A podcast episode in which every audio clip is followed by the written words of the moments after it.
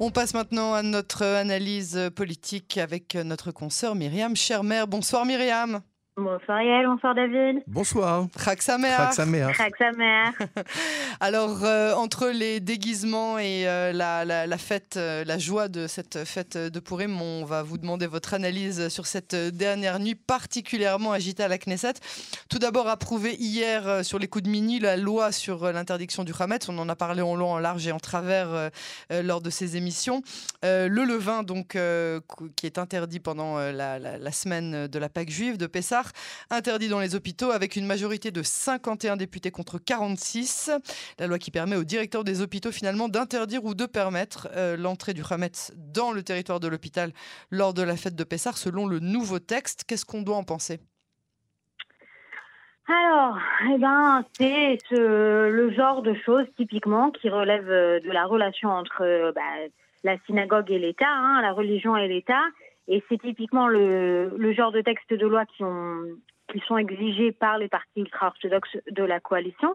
On va expliquer pourquoi en fait cette loi est, est venue au monde, parce que un, un directeur d'hôpital avait lui-même pris sur lui de faire fouiller les sacs euh, des, des visiteurs à l'entrée.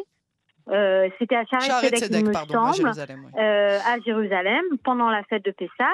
Euh, euh, suite à ça, euh, la Haute Cour de justice avait été pétitionnée et la Haute Cour de justice avait euh, déclaré que c'était illégal, discriminatoire de se, de se s'adonner à ce genre de pratique.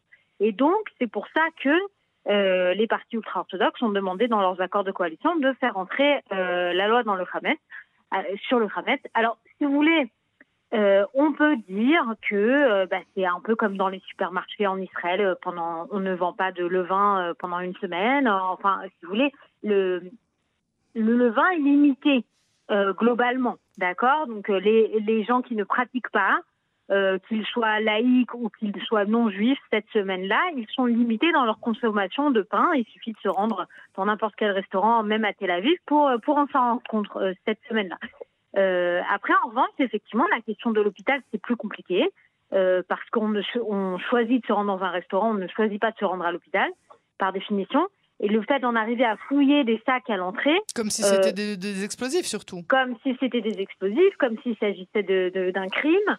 Euh, beaucoup disent, euh, beaucoup de tenants hein, de la tradition disent que c'est contre la tradition juive, que c'est contre l'idée ou dans, la, dans laquelle on peut vivre tous dans le même espace, dans le respect des uns et des autres. Si vous voulez, c'est un c'est un peu euh, le ping-pong. Et là, autour de la question de la réforme judiciaire, est-ce qu'il y a toujours la question de savoir est-ce que la Haute Cour de justice n'est pas allée trop loin dans euh, sa quête, euh, sa défense des valeurs libérales?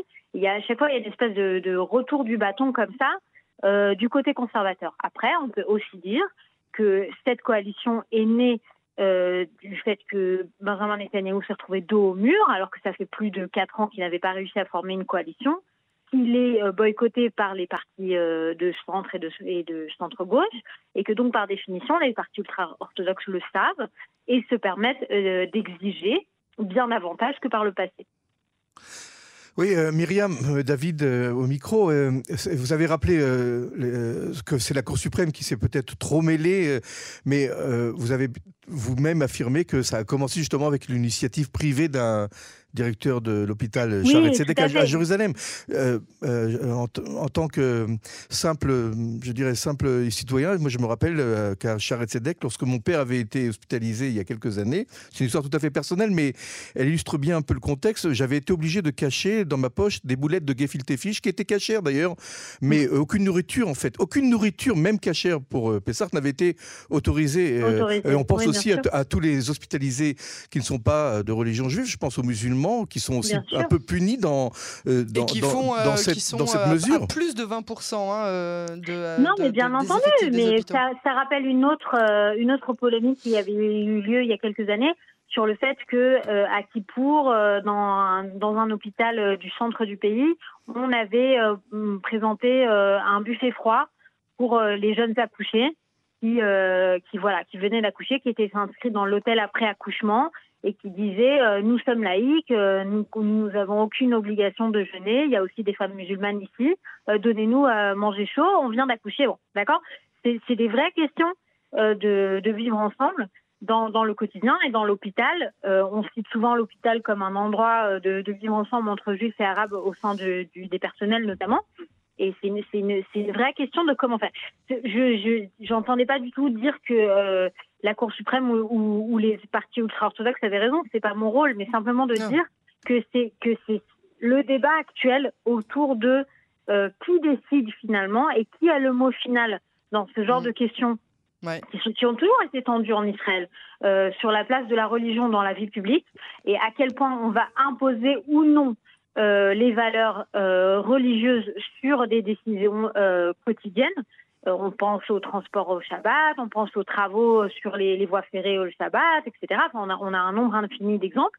En tout cas, politiquement, il est évident que des choses que Netanyahou aurait probablement refusées il y a quelques années, en se cachant derrière euh, les partis centristes de sa coalition, notamment, euh, voilà. Euh, Aujourd'hui, il n'est plus en mesure de le faire puisqu'il est lui-même euh, l'aile gauche de son gouvernement.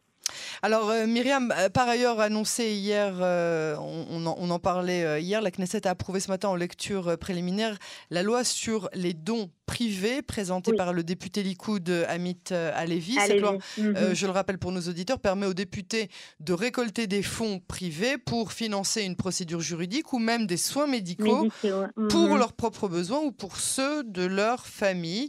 Euh, une loi qui a été approuvée par 53 députés pour et 49 qui s'y sont opposés. Le député Alevi du Likoud a formellement démenti qu'il existait un lien entre cette proposition de loi et les affaires juridiques du Premier ministre Benjamin Netanyahou ou celle de sa famille.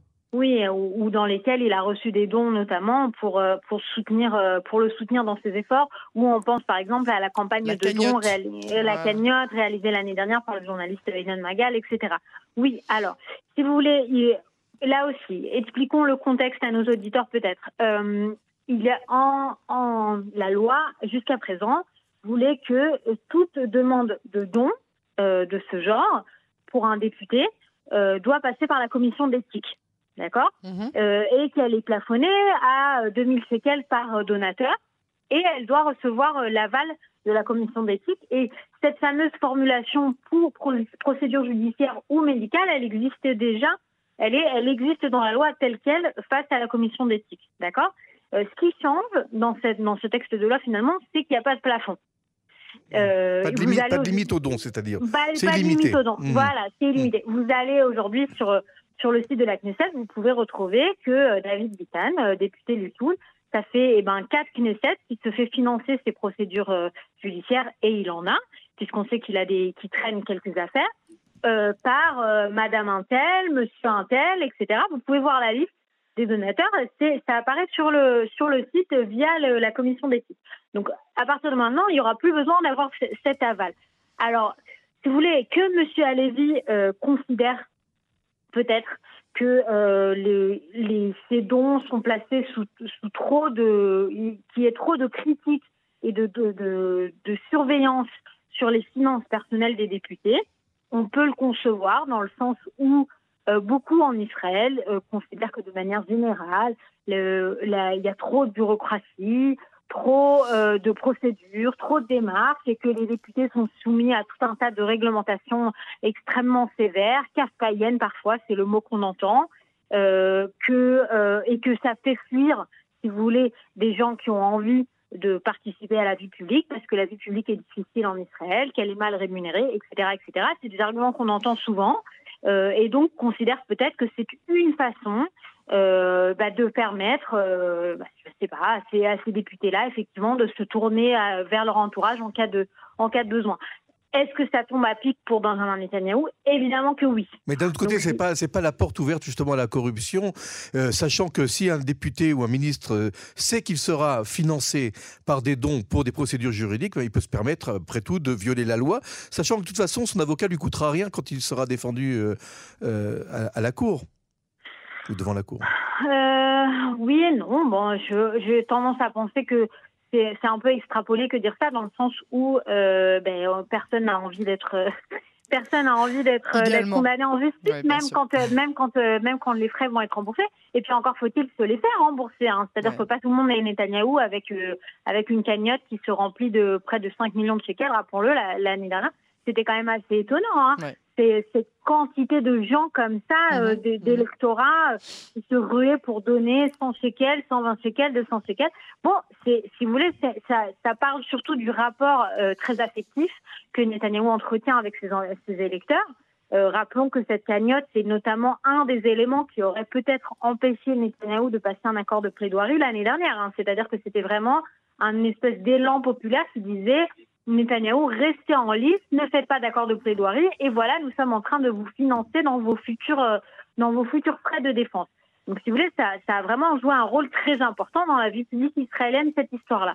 Euh, Est-ce que ça ouvre la porte à la corruption? Bon, c'est une bonne question. Certains, encore une fois, diront que la vie politique israélienne est extrêmement réglementée. Je vous donne un, un dernier exemple. Euh, aux États-Unis, par exemple, les partis sont financés par des donneurs. Oui, euh, en Israël, ce n'est pas le cas. Mhm. C'est l'État qui finance les partis justement pour éviter la corruption. Mhm. Est-ce que le système américain est meilleur? On peut se poser la question puisqu'on connaît euh, le rôle des grands mécènes des, dans, des partis politiques américains.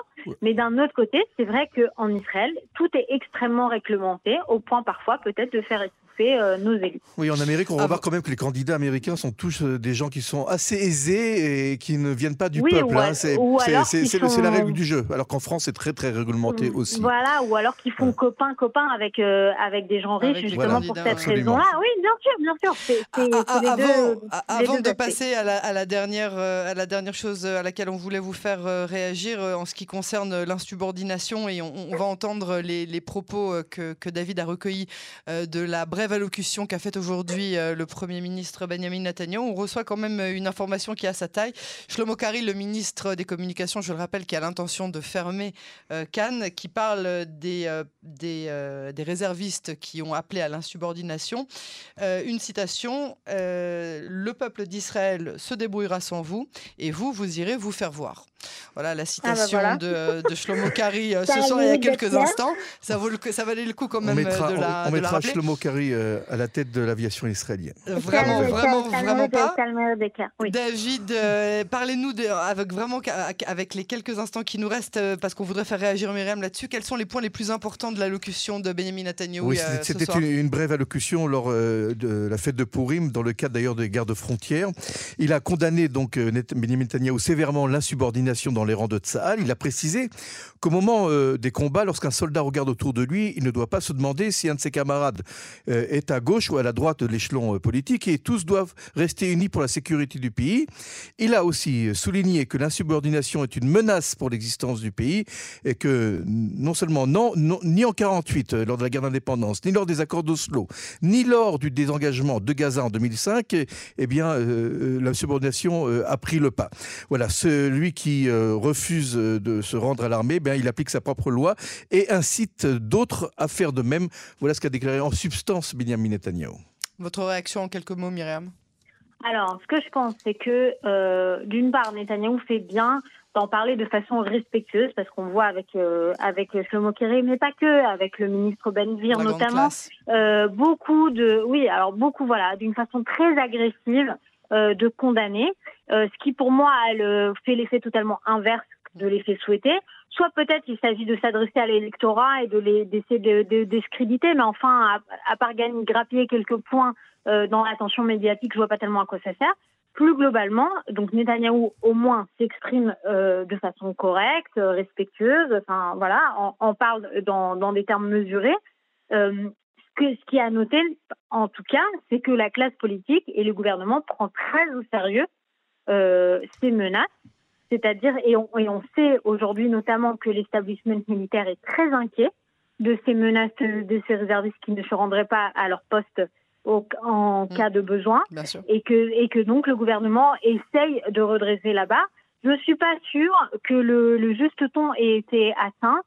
Euh, même Netanyahou, quand il s'adresse de façon élégante en disant il ne faut pas demander si à gauche à droite, on comprend très très bien aujourd'hui qu'on est dans une crise où justement la polarisation a atteint ses limites, euh, qu'il est aujourd'hui très difficile euh, bah, d'éviter justement de parler politique, même dans ce qui était sacré à l'époque, c'est-à-dire l'armée, et qu'on est aujourd'hui face à une vraie crise de fond. Myriam Charmin, merci beaucoup euh, pour cette analyse. On vous retrouve mercredi pour le journal d'information sur Canon Français. Merci, Myriam et Merci David, Samer, bonsoir.